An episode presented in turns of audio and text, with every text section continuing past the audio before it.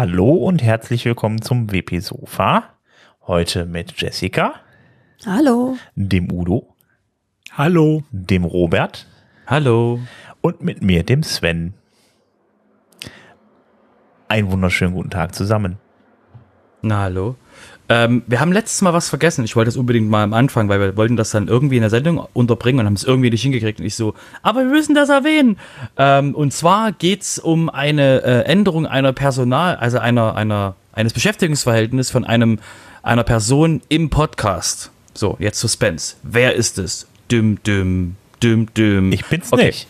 Machen wir jetzt, machen wir es jetzt quasi, drehen wir es andersrum. Äh, äh, jeder, jeder muss es einzeln durchgehen. Nein, also was wir euch, was wir euch auf jeden Fall mitteilen wollten, weil wir uns sehr gefreut haben, als wir das gehört haben, ist, dass die Jessica schon seit einer ganzen Weile, deswegen, wir haben es verpasst, euch zu erwähnen, ähm, bei der, bei einer, bei einem ähm, Anbieter arbeitet, der ähm, quasi im Blogbereich extrem aktiv ist. Und zwar hatten wir das schon, hatten wir den schon ein, zwei Mal hier im, im Podcast erwähnt. Das ist Ex, Ex, Extendify. Hoffentlich habe ich es richtig ausgesprochen. Ja. Ja, Sagt, sagt der, der von Impside kommt. Ja, ja, genau, genau. aber äh, das ist aber bei Imside ist es quasi einfacher, weil Extendify oder Extensify oder irgendwelche anderen, dann da ist das bei mir quasi das gefährlicher da, weil die zu viel I's, zu viel D's, zu viel, egal. Ähm, Ja, auf jeden ich Fall. sag mal so, die Leute haben, viele Leute haben da Probleme mit, mit I, in, in, ip, ip, ip. Ich musste Ja, das am Anfang auch üben. Muss Ja, ich ja jedes ehrlich Mal, ist jedes Mal ein Spaß und ich habe sehr viele Varianten schon gehört und ich bin gespannt auf neue Varianten. Ähm, auf jeden Fall, ähm, Jessica, erzähl doch mal, was du da, was du da für coole Sachen machst. Ja, coole Sachen. So viel gar nicht, gar, kann ich noch gar nicht erzählen. Wir arbeiten noch im Hintergrund an einem sehr spannenden Thema. Ähm, aber es ist noch nicht so ganz, äh, wie soll ich Genau. sagen, Wir können die, wir können die Leute schon mal spoilern. laberfertig. Es geht, es geht darum quasi, dass WordPress auf Python umgestellt wird. Nee, Quatsch. Natürlich geht es in den Blog-Editor. Ähm, deswegen, egal was, was Jessica anfassen wird, wird irgendwie im Blog-Editor münden, würde ich jetzt einfach mal so behaupten, weil es ja um Erweitern von WordPress geht. Und ähm, wird wahrscheinlich auch ein PHP sein. Schön, dass sich Jessica jetzt gerade ganz ruhig ist. So, ich kann nichts sagen, ich kann nichts sagen. Es geht um Python. Ähm, jedenfalls. Das sagst ähm, du doch nur, weil ich so eine Python-Vergangenheit habe. Gibst Ja, ne? Das, deswegen habe ich da gerade, das genieße ich gerade. Hattest du mal eine sehr. Schlange oder hast du tatsächlich was mit Python gemacht? Nee, ich habe ja die ersten zehn Jahre in meinem Berufsleben oder knapp zehn Jahre habe ich ja eher auf Python-Basis gearbeitet. Das wusste ich überhaupt nicht.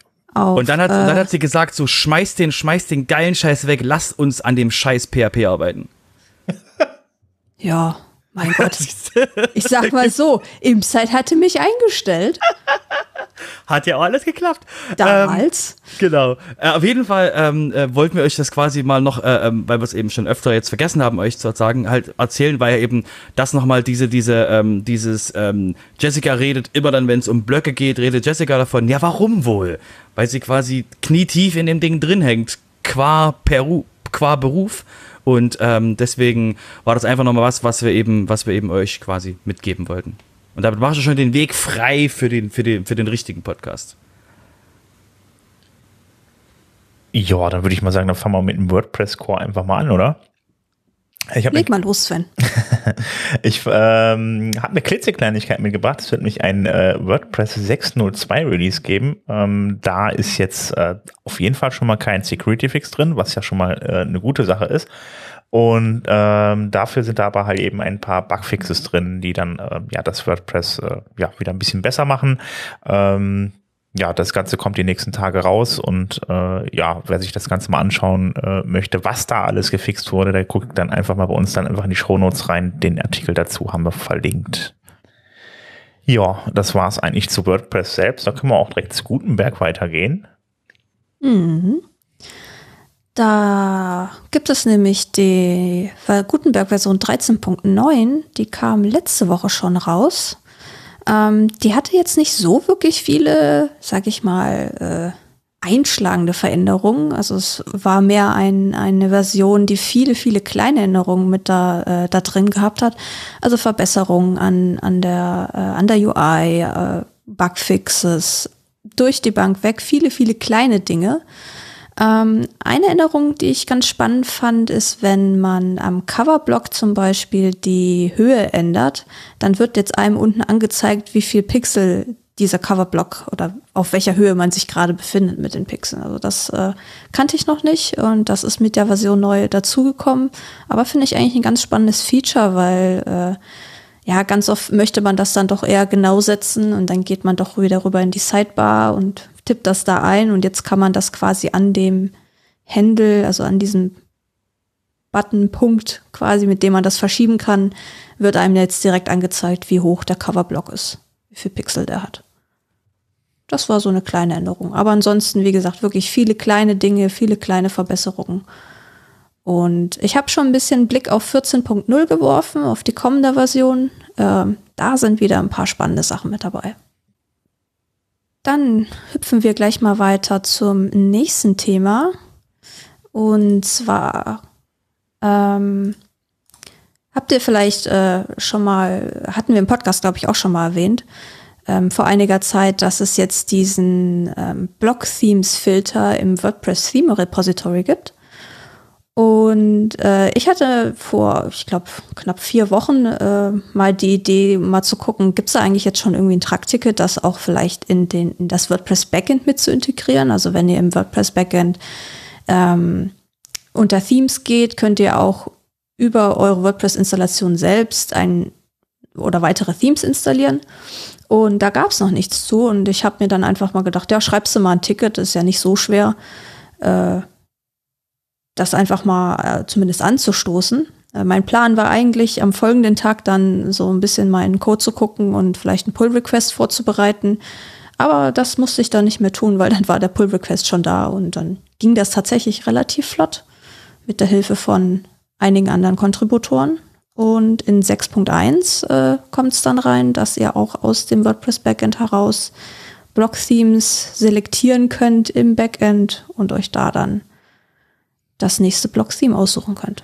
Ja, das beweist ja schon mal, dass wenn man irgendwie was zu WordPress beitragen möchte, und sei es nur inhaltlicher Natur, äh, dass man da auch irgendwie mitarbeiten kann. Also äh, hätte mich auch gewundert, wenn ich einfach ein Ticket geschrieben hätte und am nächsten Tag wäre schon der Code dafür da. Ja, ich sag mal so, das ist jetzt tatsächlich ähm, so ein kleines Feature, dass es relativ einfach war. Also das hätte wahrscheinlich, ich hätte mich da wahrscheinlich auch erstmal eine Stunde durchlesen müssen, bis ich den Punkt finde, so wo ist die Datei, wo man das ändern muss. Ähm, und es ist, war halt auch schon dadurch, dass es ja schon im, im normalen Theme Repository auf WordPress.org eingeführt wurde, war halt auch schon, sage ich mal, der, der Scope klar, also der, der Umfang von dem Ding. Von daher, das war tatsächlich so, das ist so ein Issue halt, was relativ einfach ist, wo du dann, wo es halt einfach nicht viel Diskussion gibt oder nicht viel Bedenken gibt. Ähm, dass es halt einfach so schnell durchläuft. Aber ich finde, es ist ein relativ wichtiges Feature. Mir ist genau das nämlich letztes Wochenende schon aufgefallen. Da habe ich dann auf der Frostcon einen Vortrag über Full-Site-Editing halten dürfen. Und äh, genau das ist mir in dem Moment auch aufgefallen, dass wenn man dann nämlich im Theme Directory gesucht hat, dann hat man natürlich dann diesen schönen neuen Button gehabt und dann bei WordPress im Backend, da musste man dann erstmal irgendwie, das konnte man auch machen, da konnte man auch einfach dann filtern nach Full-Site-Editing-Themes. Genau, und, das ist ja äh, quasi dann nur die Abkürzung dafür, der Link. Genau, genau. Dann kommt das dann halt eben jetzt oben in die Leiste rein. Jetzt findet man die dann da. Das macht auf jeden Fall mega Sinn und äh, wundert mich eigentlich, dass das nicht schon vorher mit drin war. Also von daher. Ja, also das ist ja jetzt noch gar nicht so lange her, dass das im, im Theme Repository drin ist und ich, es kam ja, der, der Einfall kam ja relativ spontan. Dachte ich mir so, guckst du mal im Truck, ob da irgend schon wo ein Ticket existiert. Existierte noch keins. Also dachte ich mir, ja, schreibst du einfach mal. Also machst du am nächsten Tag, guckst du dir mal den Code an. Äh, und ja, dann ging das halt Schlag auf Schlag. Also ist schon ganz cool, wie das gelaufen ist. Und jetzt kommt es mit 6.1 direkt rein. Sehr schön. Mhm. Dauert noch ein Weilchen, aber es ist auf jeden Fall sehr, sehr sicher in 6.1 drin. Okay. Ja, die nächste Sache, äh, die ich mitgebracht habe, ist, dass äh, Anne McCarthy äh, ja so einen Blogpost geschrieben hat, ähm, refining the Template Creation Experience, also die Verbesserung der Template-Erstellung. Ähm, da wird es äh, jetzt in 13.9 und auch in 14.0 in der Gutenberg-Version ähm, einige Verbesserungen geben. Also bisher war es ja so, dass Auswählen oder beispielsweise die, wenn man ein neues Template anlegt, dann hat man erstmal eine blanke Seite. Also da ist nichts drauf Äh, man hat keine Vorschläge, es ist einfach eine ja, grüne Wiese im Prinzip. Ähm, um das so ein bisschen zu umgehen und da diesen initialen, äh, ja, diese initiale Überforderung, was soll ich denn da jetzt eigentlich alles drauf machen, ähm, zu umgehen, ähm, wird es jetzt äh, eine Änderung geben in der äh, zukünftig, dass man einen Vorschlag kriegt, wie äh, hier ein ähnliches Template gibt es schon, äh, möchtest du da das Template benutzen, dass man quasi, dass die Inhalte dort reinkopiert werden und ähm, ja, man dann quasi von dort aus, sage ich mal, sein Template weiter bearbeiten und anpassen kann, dass man wirklich nicht mehr von Null startet. Ähm, außerdem äh, wird es auch eine Änderung geben, wenn man zum Beispiel ein Template-Part hinzufügt. Das war ja bisher immer so, man musste diesen Platzhalterblock einfügen. Dann musste man sagen, okay, äh, ich möchte was äh, Vorgefertigtes nutzen. Dann ging ein Modal auf und da konnte man sich das dann aussuchen, welches man einsetzen konnte. Und zukünftig wird es so sein, dass man das ähnlich wie normale Blöcke ähm, einfügt. Also wenn man dann den Block-Inserter aufmacht und dann nach Header-Templates suchst oder nur nach Header, ähm, bekommt man diese Template-Parts quasi als wie ein normaler Block angezeigt in, der, in dem Block-Inserter. Wenn man da mit der Maus drüber geht, äh, gibt es auch äh, dann so eine kleine Vorschau. Und dann kann man das Ding komplett mit einem Klick eben einfügen, was vorher halt einfach mehrere Klicks waren. Ähm, und es gibt äh, was ich sehr gut finde und was ich auch tatsächlich bei der letzten, bei dem letzten FSE äh, Outreach äh, Program Durchlauf erwähnt hatte, dass es äh, vorher keinen Link gab, wo du man sich dieses Template speziell angucken konnte.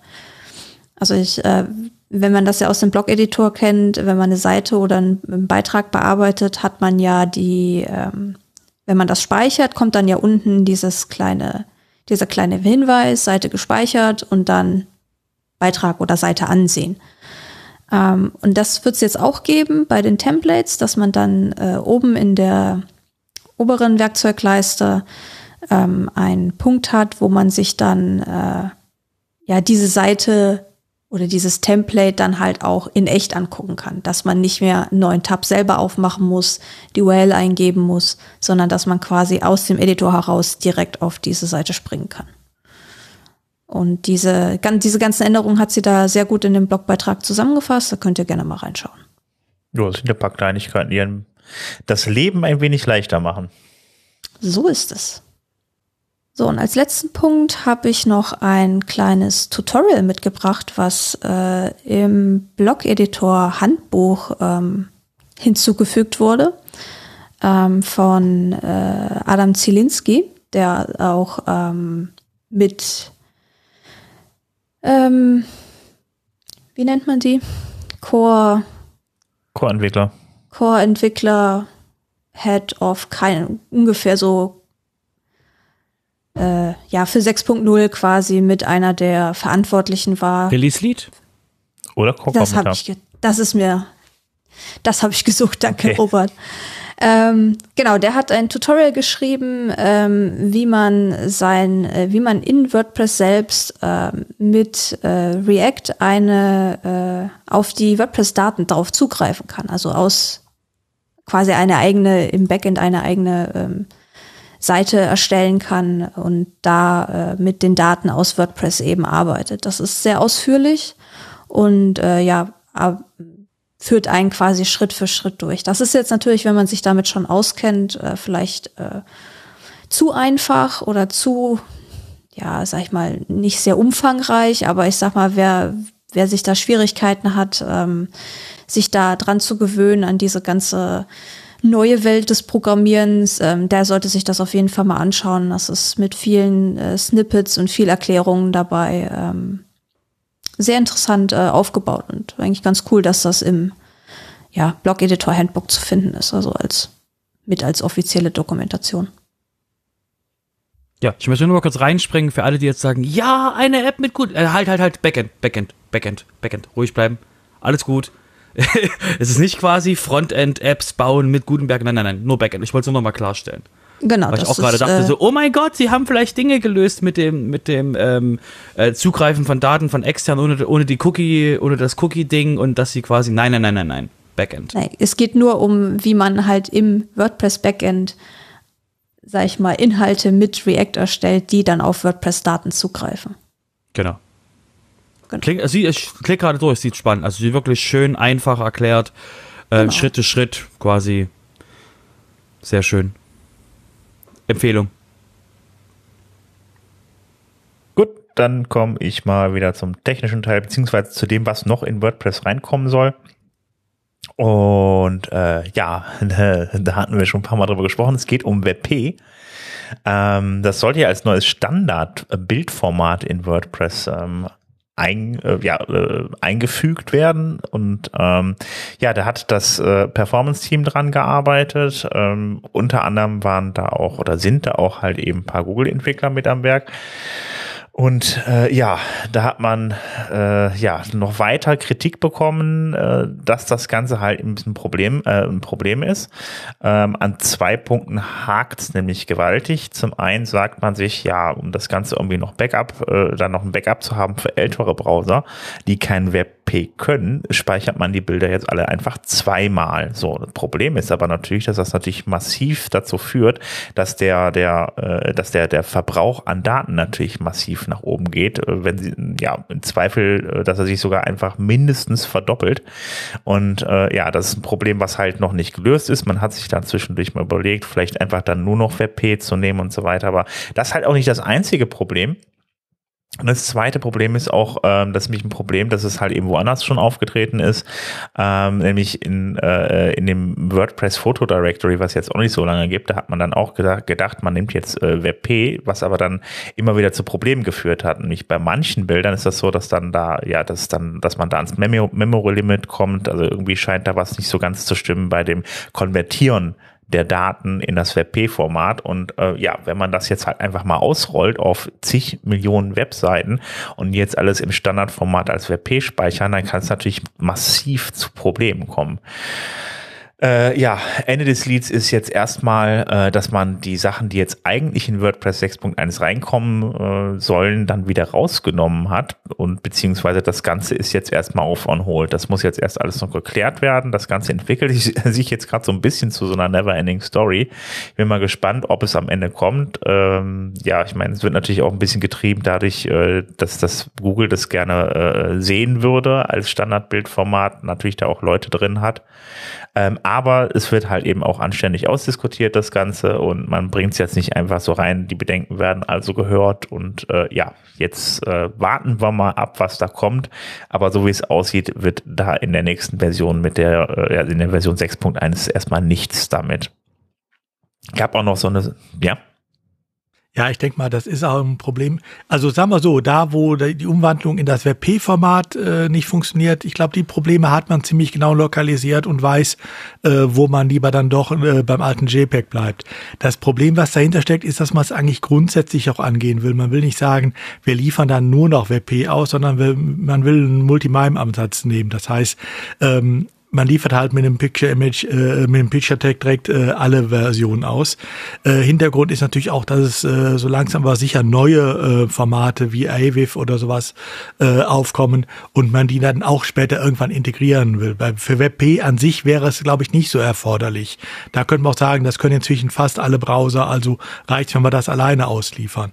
Aber das ist genau halt das Problem, dadurch, dass man so einen Multimime-Ansatz hat, also sagt, wir wollen alles äh, äh, in beiden Formaten ausliefern, um auch für spätere äh, Erweiterungen gerüstet zu sein. Da gibt's halt die Probleme. Und dann muss ich auch sagen, finde ich es auch okay, äh, dass man da hingeht und sagt, da müssen wir noch mal dran arbeiten, bevor wir jetzt hier was ausliefern oder äh, jetzt hier die schnelle Lösung suchen.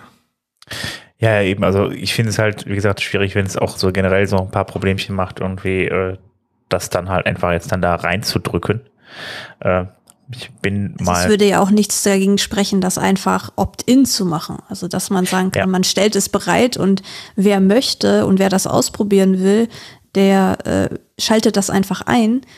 Und wer nicht, dann halt nicht. Also dann können die Leute, die sagen, die haben eine Website mit vielen Bildern, die machen das halt nicht. Und wer experimentierfreudig ist, der äh, macht das dann halt einfach. Ja. Und darüber kann man dann halt auch Daten und Erfahrungen sammeln die dann halt wiederum in Weiterentwicklung fließen können. Ja, ja, finde ich auch. Reinge reingehost von der Seite Decision Options. Ich würde nur, weil es nur mal. Ähm, ja, gut, aber dann das ist ja halt immer das grundsätzliche den, Problem. Dann kannst du aber immer noch den Filter, äh, die Filtervariante machen. Das ist ja das, was die, der normale End-User nicht mitbekommt, aber der technisch versierte hat dann immer noch die Wahl. Da machst du einfach ein Opt-in per Filter und dann lässt du dann halt eben WebP zu. Also von daher dann kommt es aber nicht in, dann kommt es aber nicht in Core, weil es kommt nur in den Core, was der User auch wirklich bedienen kann. Ansonsten kann es gerne ein Plugin sein. Also ich bin ungern, also ich, ich okay, ich bin gern die Spaßbremse. Gut, ich gebe das zu. Aber ähm, da ist halt, da ist halt, das sind halt die, da ist halt die Philosophie von WordPress absolut klar, was was geht und was nicht geht. Und solange quasi der Core nicht aktiv WebP irgendwo einsetzt, wird das nicht im Core kommen, weil eben das dann nicht erlaubt. Also du musst, du musst halt wirklich aktiv benutzen, sonst wird halt der Code nicht im Core eingebaut. Ja, ich glaube, da steht sich WordPress manchmal selber im Weg. Ja, das ist die Philosophie. Da musst du an der Philosophie arbeiten. Ja, ich überlege aber jetzt nicht Optionen, die wirklich nur äh, über Filter reinkommen. Ist das tatsächlich nee. immer so? Okay. Ja, ja, es ist, es ist, ja, es ist quasi, es kann mal Graupunkte, ne? Also, ähm, was hätte sich die Welt gefreut, wenn die, ähm, was war's, Site, diese komischen Auswahldinger, ob es ein Post, ein Page, dieses Tumblr-Ding von WordPress, wenn das, wenn das eine Option gewesen wäre, wäre das sehr cool gewesen, aber wir haben es halt eingeführt im Core, weil Matt es haben wollte. Ähm, ja, genau, danke, danke. Das Ding, was ich versuche es immer zu verdrängen. Ähm, und ähm, das war ist ja auch eingebaut worden und da wurde es ja einfach brachial eingebaut und kaum jemand benutzt es, weil dafür gibt es Tumblr, geht auch dahin. Und ähm, aber das ist halt wirklich so, ähm, habe ich schon mit ein paar Leuten, mit ein paar Leuten gesprochen, die Dinge im Core haben wollen. Ähm, das, die, die, die, das, das, was die quasi als ähm, den, die, das Tor, durch das du durchlaufen musst, ist eben, diese Funktion muss aktiv irgendwo benutzt werden im Core. Ansonsten ähm, wird es halt extrem schwer, es einzuführen. Nicht unmöglich, aber sehr schwer. Ja, werden wir sehen. Also das Plugin selbst gibt's ja auch schon, das kann man dann schon runterladen und installieren. Also von daher äh, ausprobieren kann man es schon. Ähm, bleibt nur abzuwarten, was da jetzt noch äh, ausdiskutiert wird. Gut, dann komme ich noch zu einer anderen Sache, die auch relativ technisch ist. Es geht um äh, ja äh, ein kleines System, also es ist eher so eine Sache für Entwickler. Ähm, bisher wurden ja dann äh, HTML-Tags bearbeitet mit der Preg Place äh, Funktion, also dass man praktisch dann einfach gesucht hat und ersetzt hat über die einzelnen HTML-Tags, hat dann dabei, dabei beispielsweise Klassenattribute ersetzt und dann in Style-Attribute umgeschrieben und ähnliches. Ähm, führt aber halt eben auch äh, in vielen Fällen zu Problemen. Und ähm, das Problem dann teilweise, wenn dann äh, ja Sachen verschachtelt sind untereinander und so weiter, dass dann Sachen mitgefiltert werden, die nicht gefiltert werden sollen und so weiter. Und da hat sich jemand dann halt gedacht, da packen wir ein, äh, da machen wir eine Klasse für oder mehrere Klassen dafür. Und äh, da äh, ist jetzt äh, der Vorschlag, das WP HTML Walker, äh, ja die WP HTML Walker Klasse zu benutzen, wo man dann ganz relativ einfach dann Attribute ersetzen kann. Das Ganze fußt dann auch nicht auf der äh, auf der DOM, auf der äh, HTML DOM, äh, sondern ist halt eben gesondert geschrieben, weil das Problem ist, dass nicht jeder dann halt eben diese äh, XML-DOM-Funktionalität äh, von PHP installiert hat. Ähm, ja, ist dann auch ein bisschen umfangreicher geworden mit mehreren Klassen und äh, ja, aber auf jeden Fall soll das dann deutlich zuverlässiger sein als diese alten äh, ja, Break-Place-Varianten ähm, über reguläre Ausdrücke und so weiter. Und ja, das soll dann kommen. Ist vielleicht für die Entwickler halt eben ganz interessant, die halt eben selber mal irgendwelche HTML-Attribute äh, austauschen wollen oder setzen wollen oder hinzufügen wollen halt. Ja, äh, das Ganze, wie gesagt, das Ganze liegt jetzt halt eben vor. Äh, die Leute, äh, ja, es wird jetzt diskutiert, ob es reinkommt oder nicht. Fertig programmiert ist es auf jeden Fall und äh, liegt jetzt praktisch dann bei Gutenberg vor zum Testen. Ähm, dann würde ich mal sagen. Gutenberg komm, oder im Chor? Bitte? Bei Gutenberg oder im Chor? Es liegt tatsächlich im Gutenberg-Quellcode äh, drin. Mhm. Also äh, als Pull-Request. Das muss dann jetzt noch übernommen werden. Also es ist noch nicht drin in Gutenberg und äh, ja, aber warten wir mal ab. Klingt auf jeden Fall sehr spannend. Ja, macht auf jeden Fall Sinn, da ein anständiges System zu haben. Klingt auf jeden Fall, auf jeden Fall besser als das, was vorher drin war. Mhm.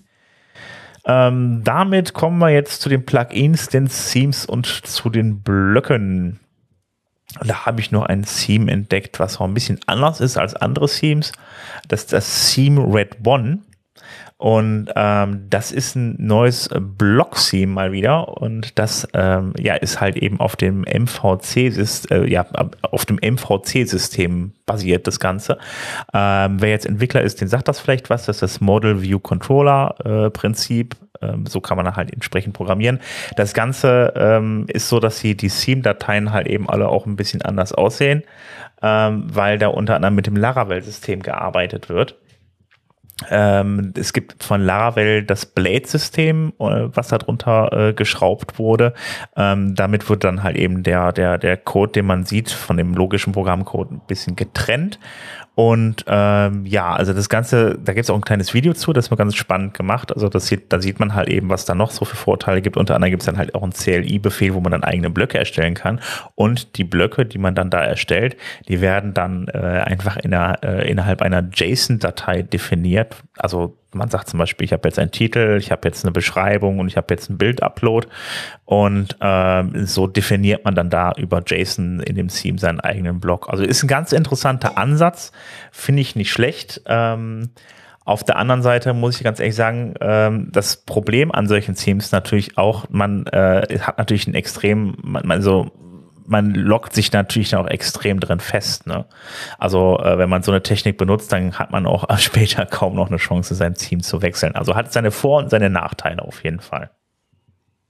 Aber die Blöcke landen dann im Theme selber wahrscheinlich, ne? Also selbst ja, so wie ich gesehen habe, ist das dann in dem Theme drin und äh, äh die werden also mit diesem CLI-Befehl werden halt die entsprechenden Dateien einmalig erstellt. Dann benennt man den Block entsprechend dann in der JSON-Datei um und sagt dann, welche Felder dann zur Verfügung stehen und dann in dem Template anschließend, äh, wie dann, äh, wo dann was angeordnet ist und auch in separaten CSS-Dateien äh, dann irgendwie. Das wird dann in alles in dem Unterverzeichnis von Prinzip wie so eine einzelne Komponente abgelegt. Gibt's aber nicht im offiziellen Theme Repository, oder? Nee, ne? Ah, ich weiß das gar nicht. Wo ist das jetzt? Muss ich, muss ich mal. Weil, weil wenn du nämlich Sachen halt äh, änderst in dem Theme und dann halt updatest, ist es halt, wenn du, wenn die Sachen aus dem Repository kommen, wird ja halt alles überschrieben. Also ich kann mir schwer vorstellen, dass es, also ich kann mir vorstellen, dass sie vielleicht nicht reinkommen, weil es gibt natürlich entsprechende Regeln für das Theme-Verzeichnis. Mhm. Ähm, ich weiß nicht, ob man die damit noch erfüllt. Ich gucke jetzt gerade mal, wo das liegt. Also der Link führt nur zu GitHub erstmal. Äh, ich habe jetzt hier bei Web Red One bin ich auf der Seite. Und wenn ich jetzt mal äh, also im äh, Theme Repository ist es noch nicht drin. Ich habe gerade nochmal geguckt. Ja, könnte, glaube ich, auch Problemchen geben. Aber prinzipiell finde ich es eine nette Idee. Nur wie gesagt, da ist man dann auch dann auf das Theme für die Zukunft angewiesen. Ja, und da muss man dann ja, halt auch höllisch aufpassen mit dem, wenn man es updatet, dass man halt ja. da seine Blöcke nicht überschreibt, die man halt erstellt hat. Ne? Ja. Aber ist halt mal wirklich ein völlig anderer Ansatz und vielleicht für Leute, also irgendwas für Leute halt eben, die ansonsten halt auch mit Laravel arbeiten. Macht das halt vielleicht Sinn. Ja, oder die halt einfach einen anderen Ansatz mal suchen. Äh, also das, das zeigt ja, dass es nicht, dass es nicht unmöglich ist, auf einem äh, quasi auf einem MVC aufzusetzen und da halt ein Block-Theme eben mitzustellen. Eben. Ja, da wir gerade bei den Themes sind, wir haben noch ein Theme mitgebracht. Ähm, die Firma Jizz ist ja einigen wahrscheinlich bekannt von ihren WooCommerce-Plugins. Die haben jetzt auch ein neues ähm, äh, Full-Set-Editing-Theme ähm, rausgebracht, das auch äh, schon im ähm, WordPress Directory zu finden ist. Ähm, insbesondere auch wieder, also es ist da als Multipurpose-Theme drin, aber äh, wenn man sich genauer anguckt, glaube ich, ist es wirklich ein Theme, was äh, hauptsächlich dafür geeignet ist, äh, Shops zu erstellen, was halt auch sehr viele ähm, Patterns mitbringt äh, für verschiedene, äh, sowohl für verschiedene Homepages als auch für verschiedene Shop-Module. Ähm, und äh, ja, im Endeffekt ein Full-Set-Editing-Theme ideal für Shops. Also auch da gibt es langsam etwas Auswahl. Ja, ich glaube, da gibt es ja auch momentan noch nicht so viele, ne? Also bei den, was, was jetzt nee, so Full-Site-Editing angeht. Also gerade was WooCommerce betrifft, natürlich noch nicht, klar. Mir fällt noch ein anderes ein, aber ja, die, die Anzahl ist tatsächlich sehr gering. Ja. Welches fällt dir denn noch ein für WooCommerce? Ähm, wie hieß es? Basti von Anarial Design. Ist rela so, auch relativ okay. neu. Hm. Und ich bin mir nicht sicher, ob äh, hier Ellen und Manuel von Elmar Studio, ob die auch nicht schon was für WooCommerce vorbereitet haben oder gerade vorbereiten. Da bin ich gerade nicht, nicht ganz auf dem neuesten Stand. Ich meine, genau genommen muss man es ja auch andersrum sehen. Das Full-Site-Editing ist jetzt mit äh, WordPress 5.9.6.0 überhaupt erst im Beta-Stadium äh, in, in, den Core reingekommen. Ähm, es gibt jetzt schon über 120 Themes, äh, die dieses Full-Site-Editing äh, ausnutzen. Das finde ich schon enorm. Ähm, und wenn da auch schon ein paar jetzt bei sind, zwei, drei von mir aus auch nur, die auch schon für WooCommerce vernünftig funktionieren, finde ich, ist das eigentlich äh, sehr schnell alles passiert. Ja, vor allen Dingen muss WooCommerce ja auch erstmal selber nachziehen. Ne? Also das hat ja auch ein bisschen Eben. gedauert, bis die ihre ganzen Elemente quasi auch als Blöcke zur Verfügung gestellt haben, dass man mit denen darin auch arbeiten kann und nicht einfach immer nur Shortcodes dort einfügt. Ja. Aber wie gesagt, hier, hier in dem Design-Beat äh, bringen sie jetzt auch so ähm, Produktgrid-Blogs mit äh, und so weiter. Also auch viel speziell auch für WooCommerce gedacht. Mhm. Das Aino-Theme von Elmer Studio, das hat tatsächlich schon WooCommerce-Unterstützung, fällt mir gerade mal, habe ich gerade mal nachgeschaut. Ja, ich war mir nicht ganz sicher, ob das noch mhm. so war. Ich auch nicht, das habe ich mal geguckt. Und weil wir gerade über WooCommerce sprechen, ähm, da gibt es ja noch ähm, WooCommerce selbst, habt ihr schon mal gehört, dieses E-Commerce-System. Ähm, und die haben jetzt in der neuen Version, ähm, schmeißen die den Customizer raus. Und das, äh, die spannende Erklärung von denen war, ähm, wenn man ein Full-Site-Editing-Theme hat, sie machen das quasi bei Full-Site-Editing-Themes, ähm, hat man eines, hat man ein Seite editieren und Customize. Und der normale User könnte jetzt denken, was? Und aus dem Grund ähm, haben die einfach gesagt, okay, wir schmeißen jetzt die, die Customizer-Links raus. Ist es für alle Leute, die eben dementsprechend ähm, ähm, blockbasierende Themes mit WooCommerce und dort in, im Customizer von WooCommerce ähm, eben Dinge dazufügen als, als Ent Entwicklungsperson, ähm, die dort eben Sachen machen. Für die ist das jetzt spannend, weil äh, wenn der Customizer nicht mehr da ist, kann der User im Customizer auch nichts einstellen. Deswegen Heads up, da kommt eine, da kommt eine Änderung und ich finde das, ähm, finde die quasi die Lösung von WooCommerce da sehr, ähm, sehr richtig, weil ähm, eben ja, das ich habe hier, die haben einen Screenshot im, in dem in dem in dem Blogpost von Tavern verlinkt und man kann das vollkommen verstehen. Da steht zweimal verändere den Inhalt, den du gerade siehst und das ist verwirrend. Also das eine ist eine, das eine ist ein langer Pinsel, das andere ist ein Stift da ist schon ein Unterschied drin. Aber ob die Nuance der normale User mitbekommt, ist dann wirklich fraglich. Bin ich mal gespannt, wie das den Leuten gefallen wird, die noch auf zusätzliches CSS drauf zurückgreifen. Weil das geht natürlich im Moment nur über den Customizer, auch bei Block Themes. Garantiert ein Add-on. Ja, sicher gibt es da Plugins für, aber wenn das erstmal weg ist und die Leute kriegen das nicht mit, hm. hm. Vielleicht brauchen sie dann WooCommerce Pro, wo sie das einstellen können. WooCommerce Pro, alles ja, klar. War ein Witz, war ein Witz. Alle ruhig bleiben, alle ruhig bleiben. Nein, kein Announcement. Ja, Robert, Robert kann ja schon mal anfangen, das WooCommerce Pro Plugin zu schreiben. Ähm, obwohl ich würde genau. vorschlagen, äh, machen wir jetzt einfach mal den Security-Bereich weiter, oder? Ja, ich denke schon. Ähm, Im Security-Bereich haben wir für heute, heute für euch eine Meldung, die keine Meldung ist. Und das war der Security-Bereich. Nein, äh, Spaß, der, ähm, äh, und zwar gab es einen, äh, es gibt es ein, äh, gibt es eine Security-Meldung, dass da draußen ein Plugin rumläuft, was von sich behauptet, ein, ähm, Denial of Service, eine, ein, ein, eine, ein DOS-Schutz zu sein, also dass ihr quasi, dass ihr dementsprechend nicht von irgendwelchen bösen Leuten äh, offline geschickt werdet. Und dieses Plugin, warum haben wir es wohl im Security-Bereich drin, ist quasi ein Scam und ist, äh, ist eigentlich ein, ein Trojaner. Und ähm, deswegen habt ihr schon gemerkt, so, ah, eine News, die keine News ist. Da ist etwas draußen, wo irgendjemand was behauptet auf irgendeiner dubiosen Seite und wenn man das runterlädt, hat man quasi danach Spaß auf der Web WordPress-Webseite. Ja. Das. Also ich finde das schon einen wichtigen Hinweis. Also. Was denn? Der Hinweis ladet nicht jeden Scheiß aus dem Internet runter, weil es könnte quasi ähm, ein Trojaner sein. Ich glaube, den haben wir jetzt ähm, da müssen wir fast schon Segmenten im Podcast aufmachen, wo wir darauf hinweisen, bitte alle, wenn ihr irgendwas runterladet, guckt, wo ihr das runterladet, vertraute der Person, sieht das aus wie was Funktionierendes, googelt das mal Und äh, ansonsten holt es von ähm, Quellen, denen ihr vertraut. Okay, dann machen wir jetzt einen neuen Podcast auf sicher surfen im Netz. Mhm, genau. Und äh, genau, weil deswegen sage ich ja, das ist mit eine Robert. Das, nein, mit Udo. Udo hat das, wir haben das schon so oft hier im Podcast gehabt, aber das genau ist halt, das, das ist die Zusammenfassung dieser News. Da gibt es ein Plugin da draußen, das behauptet, dass ihr in 10 Minuten reich seid und ähm, es zockt euch ab. Echt? Ach Mensch, ich habe mich schon so Wie? gefreut. Stimmt das mit dem nigerianischen Erbe jetzt doch nicht? Ja, genau.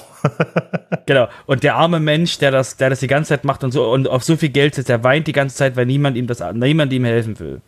Oh. Okay, dann würde ich sagen, das war dann auch der Security-Bereich. Jetzt kommen wir zum Community-Bereich. Jessica. Ja, äh, wir hatten es in einer der letzten Folgen schon, dass ich äh, Matt so ein bisschen drüber aufgeregt hat, warum plötzlich Leute über eine neue Homepage und eine neue Downloadpage äh, sich Gedanken machen und da Arbeit rein investieren. Und siehe da, wer es noch nicht gesehen hat, äh, WordPress.org hat eine neue Startseite und eine neue Downloadseite bekommen. Also die beiden Seiten sind jetzt tatsächlich online gegangen und äh, ja, entsprechend so ziemlich dem, was äh, in diesen äh, Vorschlägen drin war. Ähm, ziehen sich so ein bisschen eben das Design von der, von dem News-Bereich her. Äh, ja, wirkt halt ein bisschen aufgeräumter und äh, endlich mal, sag ich mal, ein moderner Touch, weil ich weiß nicht, wie lange gab es die bisherige Startseite? Jahre? Hm. Jahrzehnte? Ja, kennen wir eigentlich ne? Kennen wir eine andere, als sie die es bisher gegeben hat? In den frühen 80er Jahren. Ja, genau, so ungefähr. Nein, also das gab es einen frischen Anstrich. Ähm, die, weil ich denke mal, viele andere Unterseiten werden so Stück für Stück folgen. Ähm, ja, aber es, Wobei, äh, ja. Was ich bemerkenswert finde, ist, guckt mal in den Quelltext rein, da findet ihr nämlich auch eine Änderung. Ähm, bisher war die ähm, WordPress.org Startseite ja eine statische Webseite. Wenn er jetzt mal reinguckt, ähm, werdet ihr feststellen, es ist jetzt auch ein WordPress, was dahinter liegt. Oh wow. Ja, das naja, mich wurde, sage ich mal, auch Zeit. Ja, das, äh, vorher war das, vorher waren das einfach nur statische PHP-Files mit ein bisschen Include-Spaß. Und deswegen hat ja Matt in seinem Beitrag auch geschrieben, damals, als er so, als er sich darüber aufgeregt hat, wie lange das dauert, eben, da hat er gesagt, so, habt ihr das mal aus Performance sich bedacht? Weil, ne, ihr wisst, wie viele Leute schlagen quasi auf WordPress.org jede Sekunde auf und das, ja, ich meine, das ist machbar, weil ist auch bloß eine Enterprise-WordPress-Seite. Aber ähm, das war halt ein Punkt, der eben, sag ich mal, doch schon ähm, da muss man schon zwei, drei Minuten drüber nachdenken, wenn es halt quasi jetzt bis jetzt immer statische Webseiten waren. Ja. Und ein Punkt, wo ich mich auch immer darüber geärgert habe, der, hat, der ist damit jetzt auch behoben, nämlich wenn man jetzt auf Downloads klickt, äh, hat man dann gleichgewichtet, auf, äh, gleichgewichtet einen Button zu äh, ladet WordPress runter und auf der, auf der anderen Seite äh, hier geht's zu den Hostern und vorher war das ja immer so, äh, dass dann oben erst ein paar Hoster standen, äh, standen, wenn man, ich weiß nicht, mit WordPress noch nichts zu tun hatte, dann vielleicht auch als allererstes dahin geklickt hat, weil das das erste war, was man gesehen hat. Äh, das ist jetzt auch weg. Da bin ich nicht so ganz sicher, ob der Matt da nicht im Dreieck gesprungen ist, aber ja, es ist, jetzt ist es so und ich finde es ehrlich gesagt deutlich deutlich besser. Ja, es ist viel aufgeräumter und klarer. Und. Du meinst, es ist ein Design, was 2022 online ging? Wie meinst ja. du? Na, weil das alte Design ja steinalt war und deswegen eben niemals wirklich angefasst wurde und jetzt eben wirklich mal jemand da saß und so, das können wir nicht online schicken, da müssen wir was ändern. Und dann quasi jetzt sieht es so aus wie jetzt. Ja. Ja, auf jeden Fall, die Seiten sind online und dann kommen wir schon zum ja, ein kleiner Nachtrag noch dazu. Wir hatten ja beim letzten Mal schon darüber ja. berichtet, äh, dass ähm, Matt äh, mal wieder gerentet hat, äh, wie kann man denn seine Zeit dafür verwenden. Ähm, ein WordPress-YouTuber ähm, hat das dann äh, mal zum Anlass genommen, ähm, die Seite, äh, die Startseite so wie sie ist, mit ganz normalen Gutenberg-Blöcken nachzubauen. Ähm, hat das als Video auch auf YouTube hochgeladen. Es dauert genau 20 Minuten.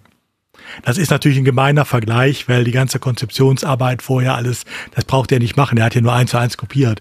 Aber trotzdem fand ich es eine gute Aktion mal. Also würde ich auf jeden Fall mal drauf klicken in den Shownotes. Äh, die Videos, die dieser äh, Kerl macht, der heißt Jamie Marsland, die sind ziemlich gut. Also ich habe mir ein paar Mal von denen welche angeguckt, äh, angeschaut und äh, die sind immer sehr gut erklärt auf Englisch, aber äh, sehr gut auf jeden Fall. Ja, dann können wir gleich weitermachen mit Matt Rented schon wieder. Das Ach, echt, ist Teil 3? Äh, Teil 3 jetzt, genau, Teil 3. Ähm, Matt, da bin ich tatsächlich durch Zufall gestern äh, auf Twitter drüber gestoßen, ähm, war völlig äh, unter meinem Radar. Ähm, Matt hat sich letzte Woche aufgeregt. Äh, er hat auf dem ähm, Meta-Make-Blog einen Post veröffentlicht, der einfach nur Navigation heißt, also Navigation, und hat sich dann da so ein bisschen Ah, ich weiß nicht, ich finde den Ton, also es darf sich jeder den Blogbeitrag selber mal durchlesen, aber ich finde den Ton schon so ein bisschen ranty irgendwie. Ähm, ja, darüber aufgeregt, dass die Navigation eigentlich äh, totally out of control ist, um Matt mal zu zitieren. Ähm, und ja, this is a mess, what can we simplify here? war der letzte Satz oder die letzten beiden Sätze.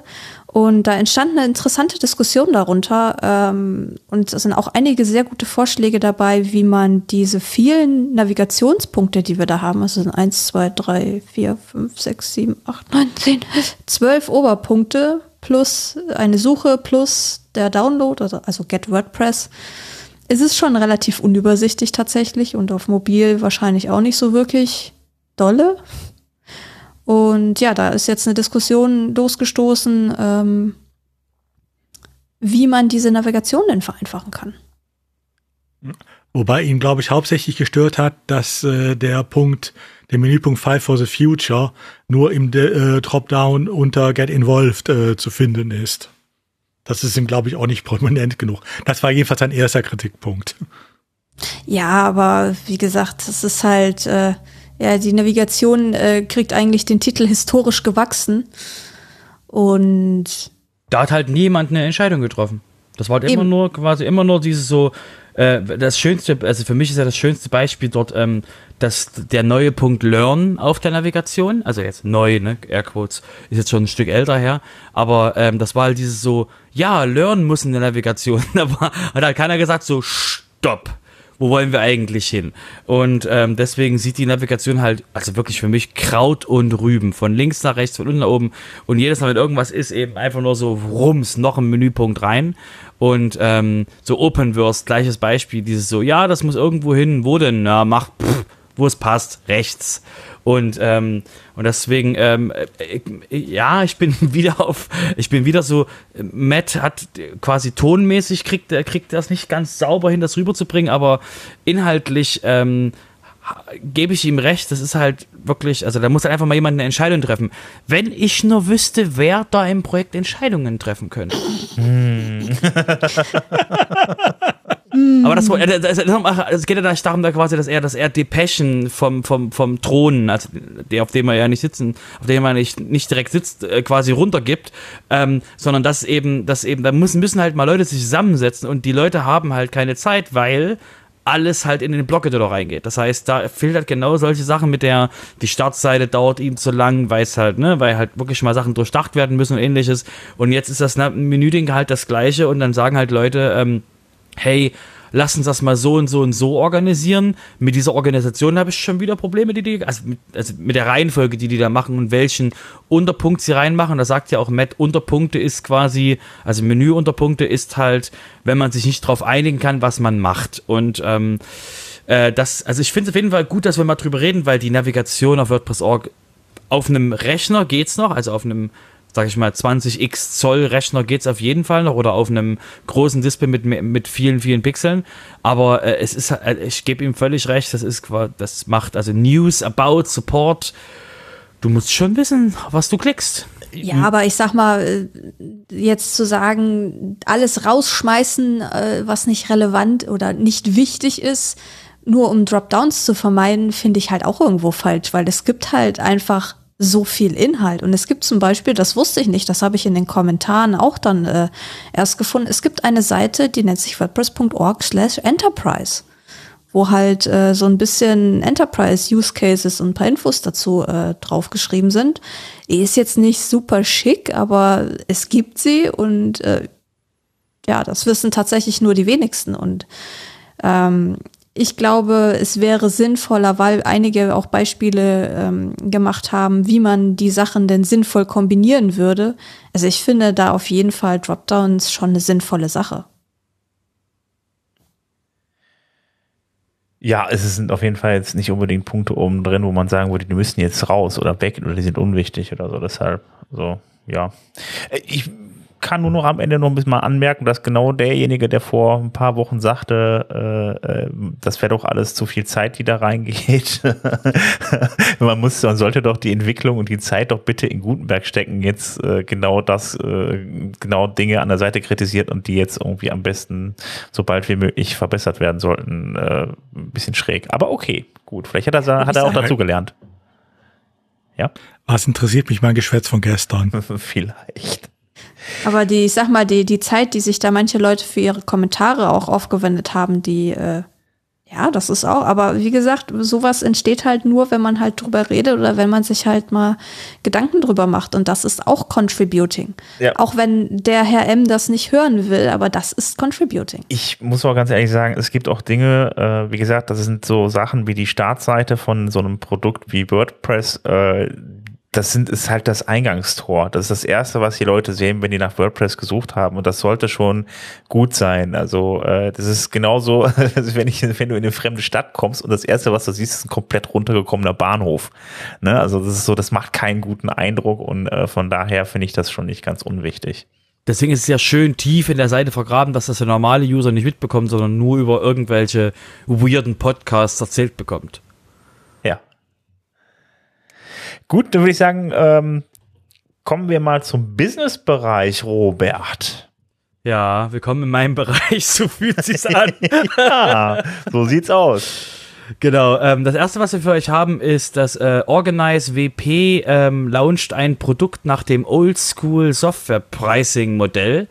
Äh, jetzt so, uh, Lifetime. Äh, so habe ich es nicht gesehen. Und zwar, was die jetzt machen, die ist jetzt quasi, es gibt zwar ein Lifetime, aber ähm, der, äh, das, das Konzept ist quasi, dass ihr euch eine Lizenz kauft für die Version 2 und dann äh, Unlimited eben Access zu, zu der Version 2 bekommt und eben, wenn ihr Version 3 kommt, habt ihr eben dann keinen Zugriff darauf. So, und das ist eben, ähm, ähm, ist eben so der andere Approach und ähm, Deswegen will er da mal schauen, ob also der Editor, also der Creator von diesem äh, Plugin will eben mal schauen, ob sich das dann so äh, funktioniert. Er wird die, will die Version 2 ähm, Unlimited ähm, quasi unendlich ähm, ähm, supporten mit Kompatibilität und WordPress Bugfixes. Ja, Lifetime. Aber es gibt eben dann keine massiven, also massiven Feature ähm, ähm, äh, Improvements, weil dann wird es wahrscheinlich Version 3 geben. Finde ich mal eine interessante Idee, das anzuschauen. Ähm, es gibt auch Leute im Markt, die dann sich das gesagt haben, so, ähm, hey, ähm, ähm, coole Idee, so als äh, so jemand wie Brian Gardner, ähm, der ihm gesagt hat, hey, ähm, ist eine interessante Idee, das mal zu machen und eben die Zeit wird halt zeigen, ob das funktioniert oder nicht funktioniert. Also ich finde das, äh, ich finde das nicht ganz so unspannend, weil ne, bisher ist es ja immer so gewesen. Also die ersten, die das, die dann damals Plugins verkauft haben, die haben glaube ich einfach vergessen, dass man das so machen kann irgendwie und haben dann einfach diese äh, diese diese Lifetime äh, ver verkauft, dann immer abgedatet, sich gewundert, warum der Support immer größer wurde und äh, sie doch kein Geld mehr einnehmen und das ganze Ding irgendwie nach hinten losgeht, also der Schuss ins Knie praktisch. Ähm, dann kam die die die da kann dann sind halt eben dann irgendwie irgendwie auch die, die, die ganzen Subscriptions gekommen, aber die auch natürlich dazu führen können, dass Leute Software verkaufen, irgendwie da eigentlich gar nichts mehr dran machen müssen. Die Leute zahlen halt jährlich. Ähm, darf man aber nicht vergessen, durch solche, durch solche Subscriptions wird auch Support abgedeckt. Also von daher, äh, ja, ist das nicht ganz so sinnlos. Ähm, den Ansatz finde ich aber ganz gut, weil der bringt ja einen Softwarehersteller oder zwingt ja auch einen äh, Softwarehersteller dazu, sich halt mit seiner Software weiter auseinanderzusetzen, um dann am Ende äh, äh da auch einen gewissen Fortschritt, äh, Fortschritt dann halt eben äh, zu machen. Also das muss er dann ja machen, sonst macht es ja keinen Sinn, dann da eine neue Version rauszubringen. Man kann er ja machen, neues Major Release, dann irgendwie das dann wieder verkaufen und kann man machen ohne viel Änderung, aber prinzipiell zwingt es einen ein wenig dann halt eben dann da Änderungen zu machen und beziehungsweise äh, neue Dinge zu veröffentlichen. Genau, das Problem ist halt nur, wann ist das Plugin Feature Complete und dann kann man eben als User auf der Version bleiben und ähm, das ist halt eine verkappte Lifetime-Lizenz mit der 2, weil er will ja dementsprechend auch dafür, dass es eben mit WordPress kompatibel bleibt und für 29 Dollar einmalig mhm Ne? Einmalig für 29 Dollar will der also dieses, diese Erweiterung, die er hat, in fünf Jahren noch supporten, wenn WordPress vielleicht auf Vue.js gegangen ist, irgendwas, ne? auf, auf, auf irgendwas äh, JS gegangen ist, will der weiterhin die User supporten. Mutig, hm? mutig. Ich dachte, das wird jetzt in Python umgeschrieben, dieses WordPress. Nee, nur das Backend. Das Frontend wird natürlich, wird, wird natürlich in, in Vue gemacht. Ich bin dran. Ja, da haben wir es. Sie hat es zugegeben. Okay, alles klar. Wir nehmen die Nein, habe ich nicht. Okay. Nein, aber ähm, ich meine, ich weiß im Moment ehrlich gesagt noch nicht so ganz, was ich davon hatte. Man muss dazu sagen, es geht um ein Plugin Organize äh, WP, äh, was äh, einem Möglichkeiten gibt, das Backend, äh, das Menü und so weiter umzugestalten. Ähm, wenn ich jetzt natürlich sehe, ähm, wie lange dieses äh, Admin-Menü, äh, das Admin-Design, so wie wir es jetzt haben, schon besteht, ist natürlich auch immer die Frage, wie lange wird es noch bestehen, vor allen Dingen, weil der Blog-Editor ja ein komplett anderes äh, Menü, äh, System benutzt. Ähm, das heißt, irgendwann wird auch da sicherlich mal die Vereinheitlichungstendenz kommen und spätestens dann sind wir in der nächsten Version. Also das ist natürlich die eine Seite. Die andere, was mir, äh, wo ich dann sage, äh, ich halte es für fair, wenn er sagt, ich unterstütze das nur für diese Version jetzt hier äh, und nicht, ich muss es nachher auch nochmal komplett neu schreiben, äh, wenn wir ein neues Admin-Ende äh, bekommen. Auf der anderen Seite, äh, wenn jemand sagt, ihr, ihr kriegt alle Minor-Updates, äh, aber das nächste Major-Update Nummer drei, das gibt's dann nicht mehr, dann frage ich mich natürlich andersrum, wenn er böswillig ist, und sorry, ich lebe nun mal davon, dass ich ihm alles unter diesen schlechten Gesichtspunkten sehe, ähm, dann frage ich mich ja, was ist, wenn er äh, sagt, äh, die nächsten großen Features, die es dann gibt, äh, die mache ich dann schon als drei. Ja, aber nochmal. Also, er muss trotzdem. Die Frage ist einfach, wie viel, ja, die Frage ist einfach, wie viel ist dieses Versprechen wert? Wie lange will er äh, diese Version 2 mit Feature-Updates auch äh, versorgen? Ähm, und nicht nur einfach so ein bisschen notdürftig am Leben erhalten. Na, aber mir geht es mir geht's um Kompatibilität. WordPress wird sich massiv ändern. Und äh, also kann sich ne, massiv verändern. Lass erst mal den ja. Blocket oder mal Phase 4 und dann äh, haben wir wieder Ressourcen frei, dass wir mal uns auch das, dem Admin zuwenden können. Und Notification ist auch um die Ecke rum und so, ne? Und, ähm, und das muss er sich halt eben ähm, bei allen Sachen, die er macht, weil, wenn er sagt, er plant, ne? Nochmal, er verspricht nicht, he does not, ne, he hat nicht geschrieben, he promises, sondern er hat gesagt, he plans to support Version 2 indefinitely in terms of compatibility with WordPress. So, das heißt, ähm, und das für mich ist halt das Bold Commitment, zu sagen, ich halte das Ding quasi mit WordPress am Laufen für die einmal die 29 Dollar, die du mir mal vor drei Jahren gegeben hast. Und wenn er angenommen, der hat dann nur noch 100 Leute auf, dem, auf der Zweier-Version, have fun. Ja, also kann man, also es wird weniger Geld geben, das definitiv. Also ähm, das sind nicht umsonst so große Firmen wie Adobe halt eben von dem alten System abgerückt und lassen die Leute regelmäßig zahlen. Zum einen ist es derselbe Effekt wie bei Handyverträgen. Äh, man merkt es halt nicht so doll, weil jeden Monat ein kleiner Betrag abgebucht wird. Und äh, zum anderen halt eben, ja, bringt es den, den, den Unternehmen halt eben äh, dann am Ende trotzdem deutlich mehr Geld. Wenn er jetzt praktisch diesen Schritt zurückgeht, dann könnte es natürlich auch sein, dass er, dann wird es wahrscheinlich so sein, dass er auch weniger Geld verdient. Und ich meine, jetzt gerade im Umbruch von WordPress das zu machen, ist natürlich dann ein Problem, ja. Dann äh, muss er natürlich dann auch mit seinen alten Versionen, wenn er mittendrin irgendwann nochmal umbricht, komplett nachziehen. Dann jedes Mal. Das ist natürlich dann äh, eher schwierig. Also keine Ahnung. Mal sehen, wie sich dann entwickelt, ob wir das dann auf dem Schirm haben oder ob er irgendwann aufgibt mal gucken, vielleicht, wenn's, wenn's, äh, wenn's hoch genug Wellen schlägt, dann werden wir euch im Podcast hier davon in der Zukunft erzählen. Vielleicht machen wir uns einen eigenen so Knoten ins Taschentuch. Denkt mal über äh, Organize WP in nächstes Jahr nach. Ähm, oder ihr pinkt uns, wenn wir es vergessen haben. Dass wir einfach nochmal reinschauen ähm, und dann gucken wir mal, was der, was der Markt entschieden hat, ob das, ob das geht oder nicht geht. Vielleicht sind es ja auch einfach nur dornige Chancen. Okay, alles klar. Gut, kommen wir zum nächsten, würde ich sagen. Ähm, und zwar ähm, hatten wir im Podcast schon einigermaßen, äh, einige, einige Male öfter äh, Newsletter Glue ähm, euch, ähm, sag ich mal, erwähnt. Eben das Newsletter-Plugin von, von Leslie. Und ähm, jetzt ist da dementsprechend die ähm, Entscheidung gefallen bei Leslie, dass sie das freie Plugin einstellt. Und alle so, nein! Nein! Ja, äh, das freie Plugin haben 200 aktive Leute, also definitiv, ihr wart nicht dabei äh, bei, der, bei, der, bei dem freien Plugin. Ähm, und zwar ähm, liegt es daran, dass eben die Lessons learned darauf sind, ähm, dass eben 200 aktive, 200 aktive User liegt daran, dass jeder User, der von der Free-Version überzeugt wird, ein zahlender Kunde zu werden, nimmt einen User der Free-Version weg, weil die Person dann das Free-Plugin deinstalliert. Und deswegen eben ähm, der, das Wachstum für ein Free-Plugin dafür sorgt, dass sie mehr User kriegen und das wiederum dafür sorgt, dass das Free-Plugin für die Leute nicht wächst. Und die hatten auch schon länger an dem Plugin nicht keine Aktualisierung mehr gemacht. Über ein Jahr gab es da kein Update mehr auf dem, auf dem Free-Plugin. Und ähm, der soll eben jetzt der Fokus dementsprechend auf dem, auf der, ähm, auf der Zahlvariante legen.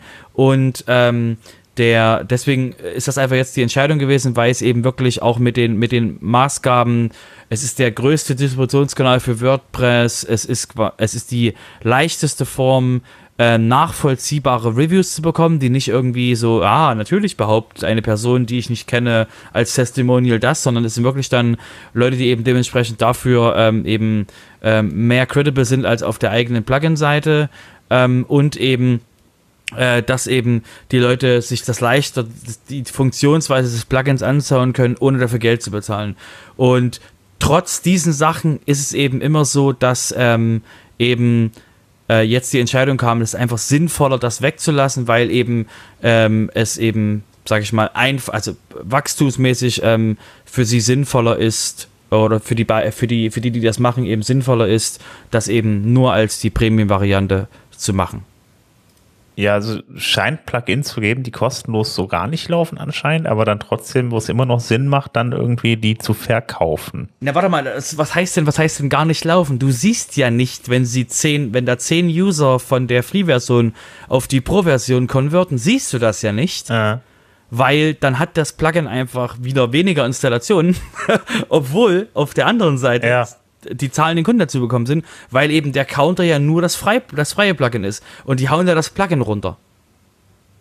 Deswegen ist es ja quasi das Problem, dass du eben visuell nicht siehst, dass das Plugin gut läuft, obwohl dann halt nur 200 stehen. Ja, oder man müsste es so machen, wie es ja auch einige Plugin-Autoren machen, die einfach äh, das äh, Bezahl-Plugin, also die Pro-Version, ähm, als Zusatzplugin äh, nehmen, was auf das freie Plugin aufsetzt. Also ich kenne zum Beispiel hier SEOpress macht das ja auch. Und es gibt auch noch einige andere. Das ja, heißt, ja. man muss das freie Plugin zuerst mal installieren und aktivieren und dann das andere. Dadurch zählen die natürlich beides hoch. Ähm, aber ob das, äh, das nein, nein, verkompliziert nein, die Sache natürlich dir, auch genau, wieder. Kann ich dir, kann ich dir als jemand, der Produkte hat, sagen, das ist quasi, nein. Da, du musst überlegen, der normale User von WordPress ist jetzt, äh, ist jetzt keiner, mit, der mit einem IT-Diplom vom Rechner sitzt, sondern je nachdem, was du für ein Plugin hast, muss das einfach funktionieren, weil, nochmal, Philosophie von WordPress, out of the box, majority of users, dann kannst du halt nicht sagen, ähm, warum wirft mein, warum wirft das Plugin Fehlermeldungen? Du musst die freie Version anschalten. Wo kriege ich die denn her? Diese ganzen Gespräche willst du gar nicht haben. Du willst dem User sagen, du hast das Plugin gekauft, Glückwunsch, hier ist der Download, bitte installierst, hau das und das. Und wenn du das anschaltest und, und das alte Plugin ist noch an, dann würde quasi dein Plugin dann auch sagen, oh, ich würde mal das andere ausschalten oder ich hab's ausgeschalten, dass du halt wirklich den User da abholst, um halt nicht ähm, in so einem in so einer in so einer Zwischenwelt hängen lässt und halt zu viel von dem User eben äh, anleitungsmäßig erwartest, weil ich muss hab da eine schlechte Nachricht für euch. Seid ihr bereit? Alle bereit? Mhm. Ja gut. Der, der normale User liest nicht. Oh. Ach, das ist ja ganz was Neues. Das heißt, alles, was ihr an Anleitungen schreibt, ähm, good luck, dass der User das quasi äh, außer Versehen richtig macht. Aber äh, der, die meisten, die an, große Anzahl der User liest nicht. Und das Schöne ist ja, wir wissen sie alle selber, lesen wir, lesen wir die Anleitungen, alle, oder lesen wir sie erst, wenn was schiefgegangen ist? Gebt's doch ehrlich zu. Komplett von Anfang bis Ende lese ich immer alle durch, natürlich, selbstverständlich. Ich sag mal so, kommt drauf an, wenn es so intuitiv ist, dass es, äh, dass man es ohne Anleitung benutzen kann, gehe ich nicht erst über Dokumentation oder Anleitung. Wenn ich aber irgendwo an einen Punkt komme, wo ich nicht weiterkomme, dann gucke ich mir halt schon die Anleitung an. Das meine ich ja. Der User, also jeder User, auch wir, die schon ein bisschen mehr uns in der IT-Welt bewegen, wir würden zuerst probieren und erst, wenn es nicht geht, in die Anleitung schauen. Oder schließe ich mich auch mit ein. Ähm, deswegen ähm, kann ich das vollkommen nachvollziehen, dass eben, dass eben, dass die zwei Plugins ist einfach, steckt die Komplexität und Leute quasi Leute machen Dinge schief.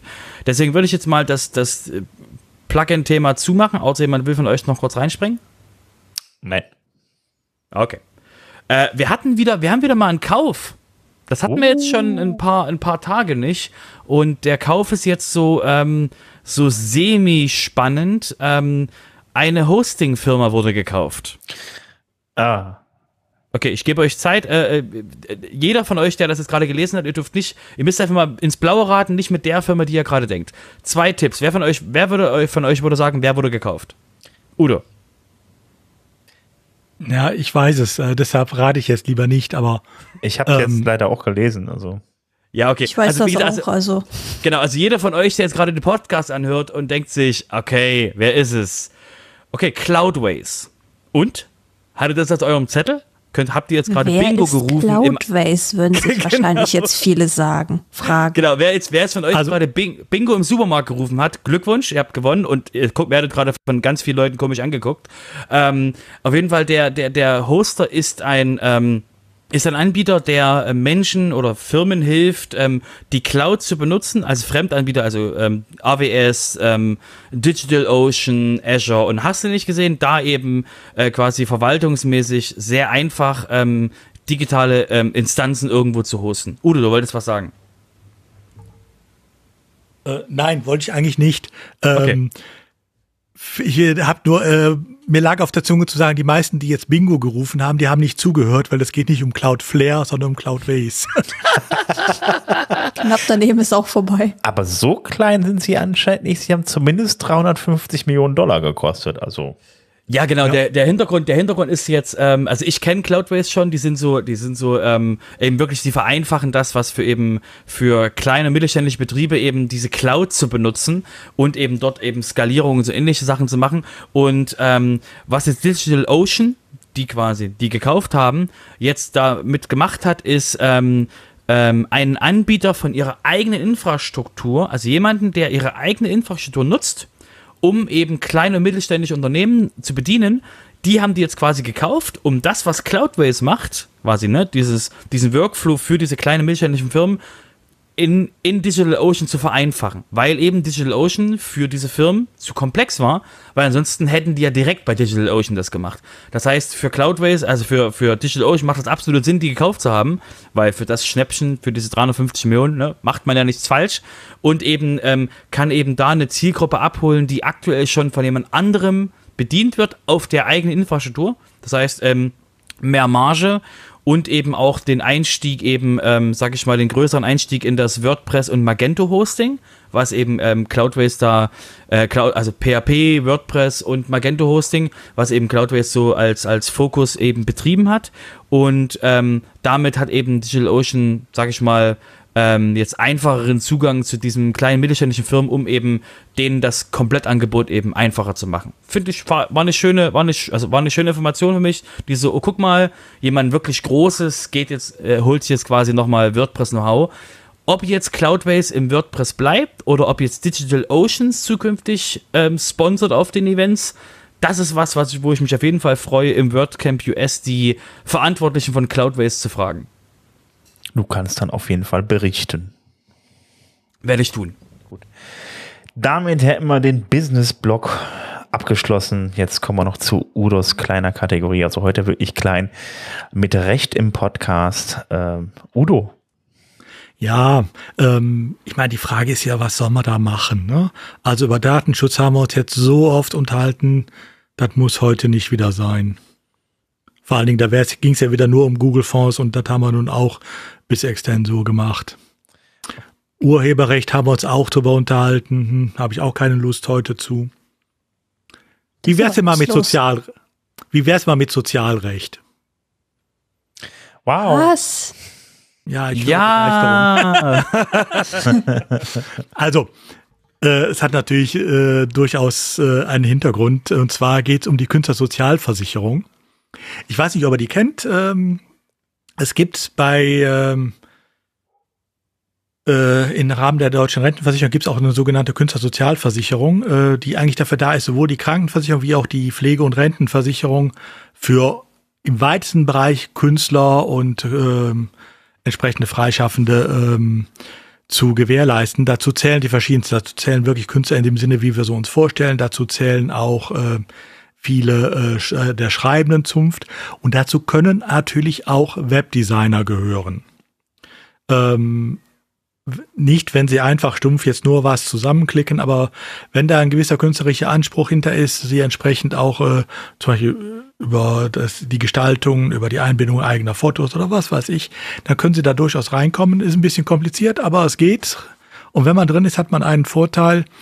Man bezahlt nämlich nur einen ganz geringen Beitrag und der Rest wird zugeschossen aus zwei Quellen.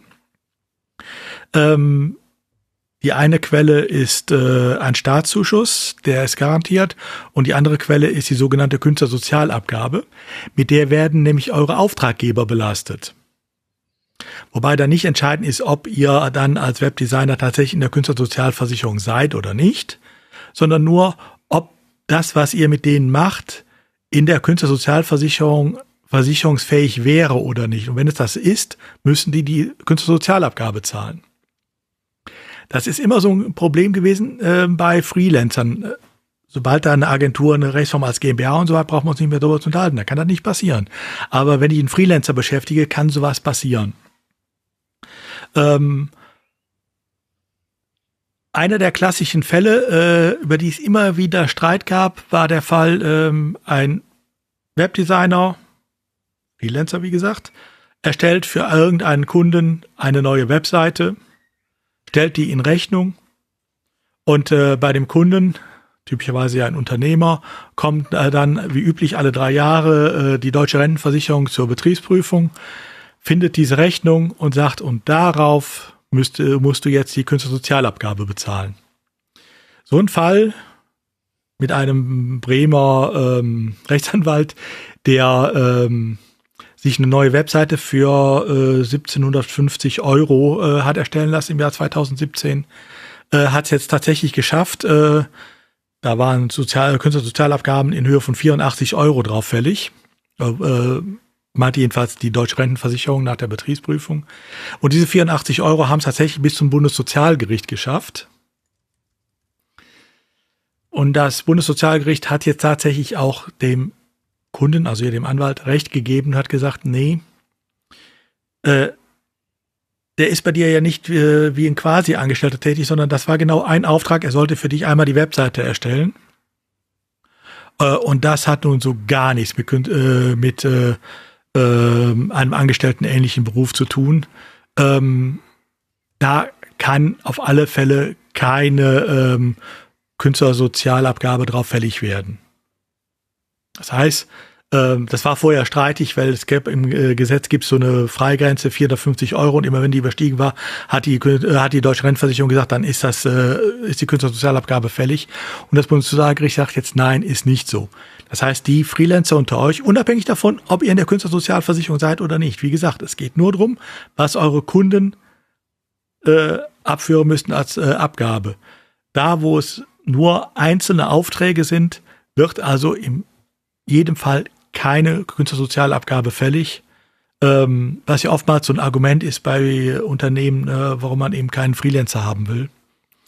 Ähm, das Thema ist jetzt ausgestanden. Also ähm, Künstler, Sozialkasse. Ich finde das schon lustig, dass Webdesigner dann Künstler sind. Also ja, also äh, es geht jetzt nicht. Ich sag mal, du hättest zum Beispiel keine Chance. Ich bin ja äh, Webentwickler. Ich bin auch sehr traurig. Ja, weil du bist eher kommst eher von der technischen Seite. Mhm. Aber jetzt denk mal an die ganzen, äh, die das eher grafisch aufsetzen, äh, künstlerisch wertvolle, ich sag's jetzt ein bisschen despektierlich, sorry, ich bin halt so, ähm, Webseiten gestalten, also äh, mit, einem, äh, mit einem starken Designanspruch und so weiter. Äh, da kann das durchaus sein, äh, dass die es schaffen, in die Künstlersozialkasse reinzukommen. Ich habe das schon ein paar Mal gehört, dass man das, das, das gab es immer so als Tipp, damit man eine besonders günstige Krankenversicherung hat, aber äh, ja. Ja. Äh, man kann dann, äh, also wenn man da drin ist, äh, einmal gibt es die Rentenversicherung über die Künstlersozialkasse. Sie gehört mhm. zur deutschen Rentenversicherung. Und man kann dann sich einfach irgendeine gesetzliche Krankenkasse aussuchen, zahlt da im Endeffekt nur den Arbeitnehmerbeitrag, ähm, also genau die Hälfte von dem eigentlich üblichen Beitrag, äh, den man als Freiberufler sonst bezahlen müsste. Und der Rest schießt die Künstlersozialkasse dann dazu. Ähm, also das halbiert, wenn man es schafft, da reinzukommen, halbiert das die Krankenversicherungsbeiträge um die Hälfte. Also es kann aber nicht nachträglich wieder aufgehoben werden, wenn die sagen so, ah, Moment, aber das war jetzt irgendwie, also äh, vielleicht nicht ganz so künstlerisch.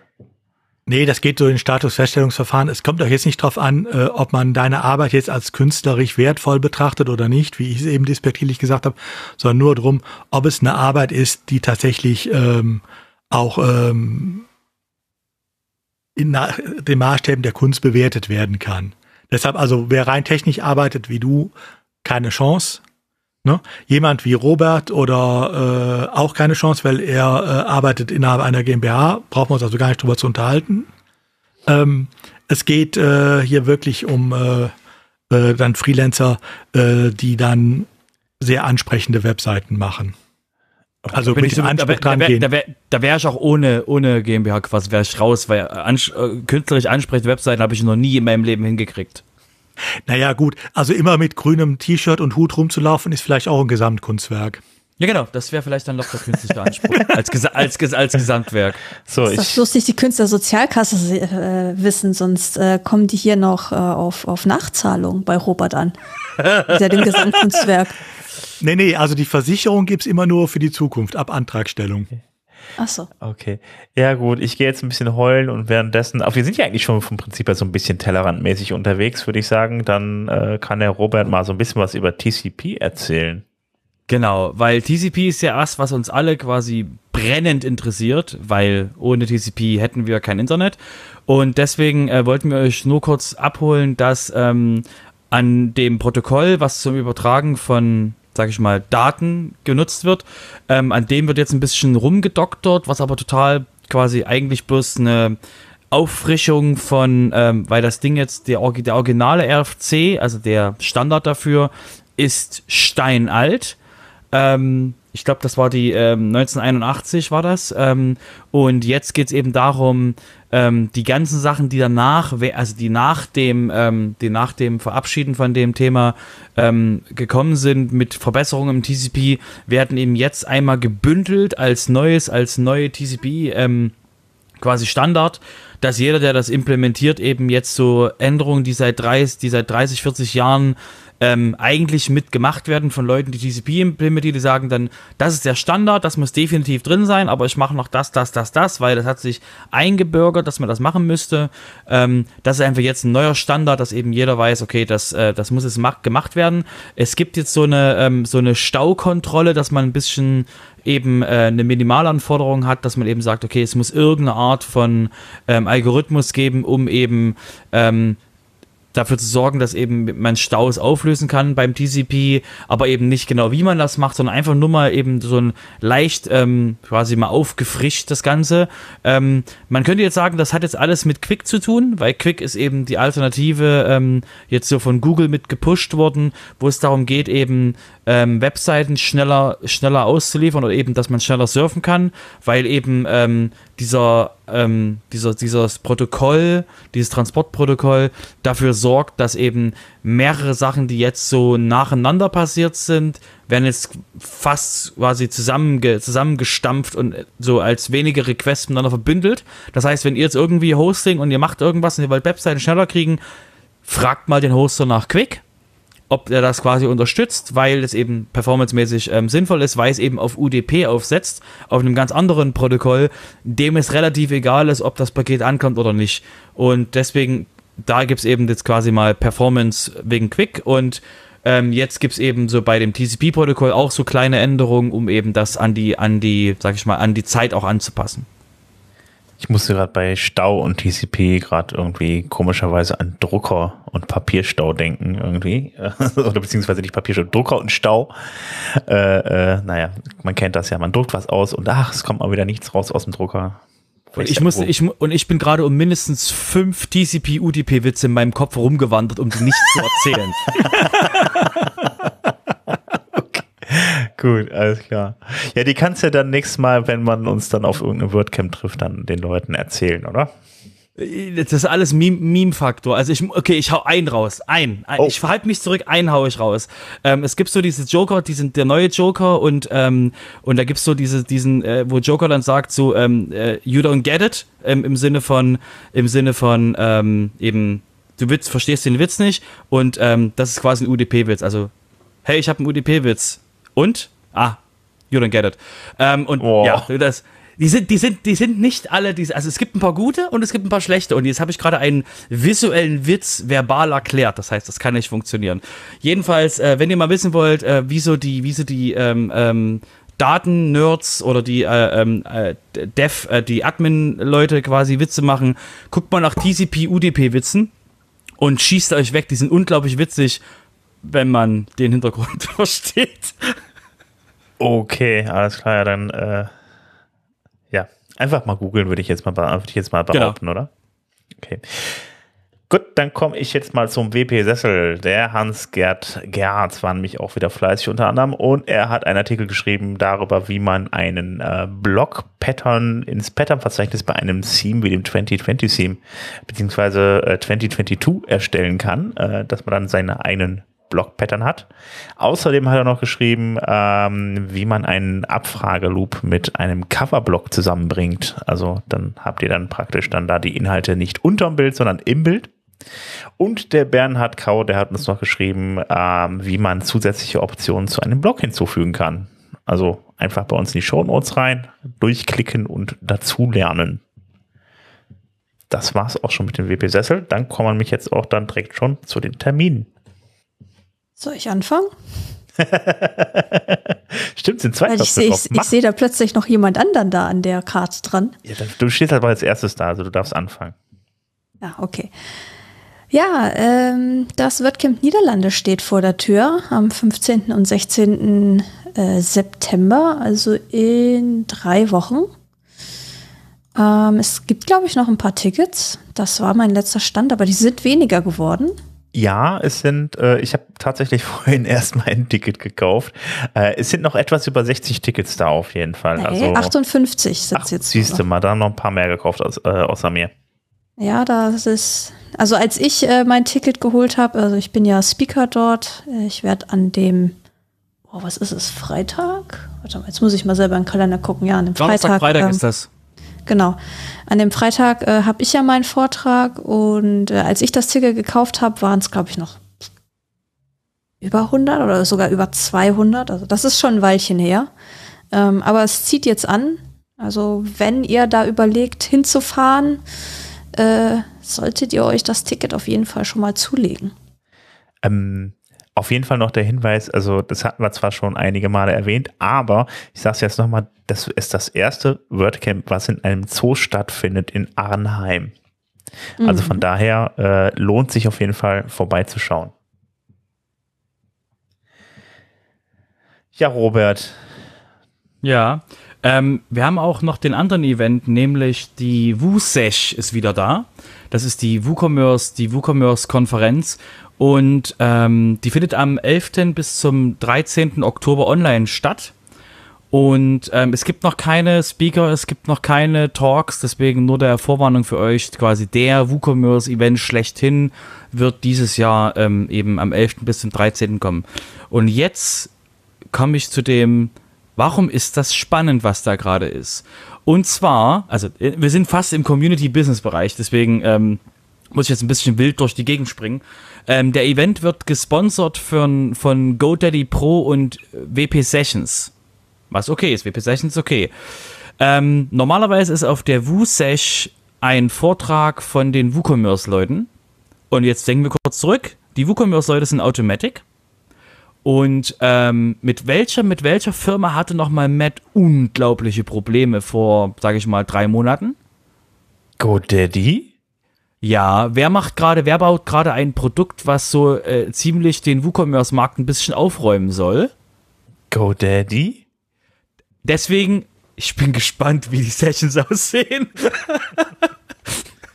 ähm, deswegen, ja, also das war das für mich so das, das, das extra, die extra Popcorn-Variante bei dem Event, quasi GoDaddy Pro zu sehen, quasi Pagely da oben zu sehen, ähm, mit äh, WP Sessions, ähm, jetzt die Woo-Sesh zu machen und dann eben dort Automatic-Leute äh, für, von WooCommerce äh, die Vorträge zu sehen.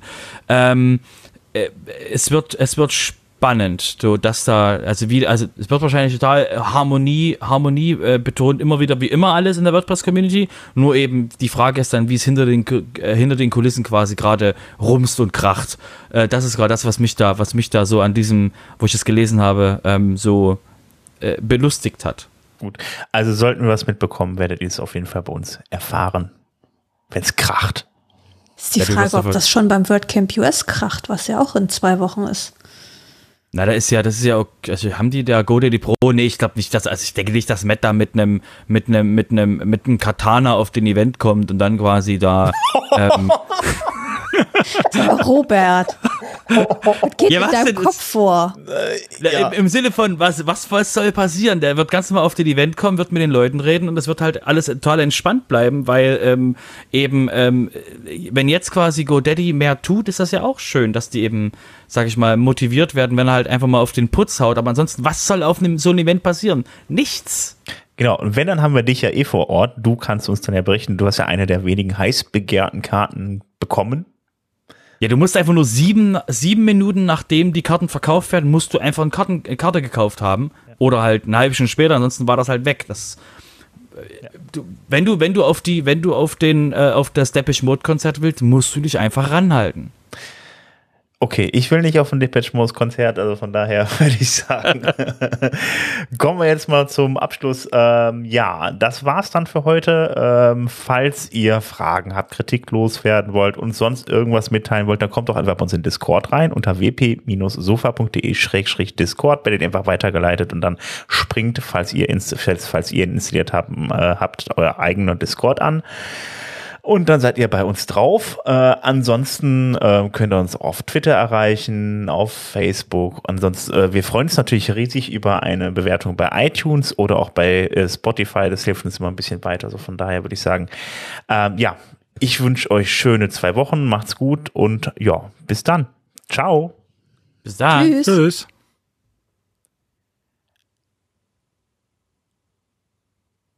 Dum, dum, ich wollte nicht. Runde dum, dum. Nee, das war der alte, das war der alte Ding. Bam, da, da, da, dam. Okay. Nee, nee, nee, Jeopardy Wartemusik. Da, da, da.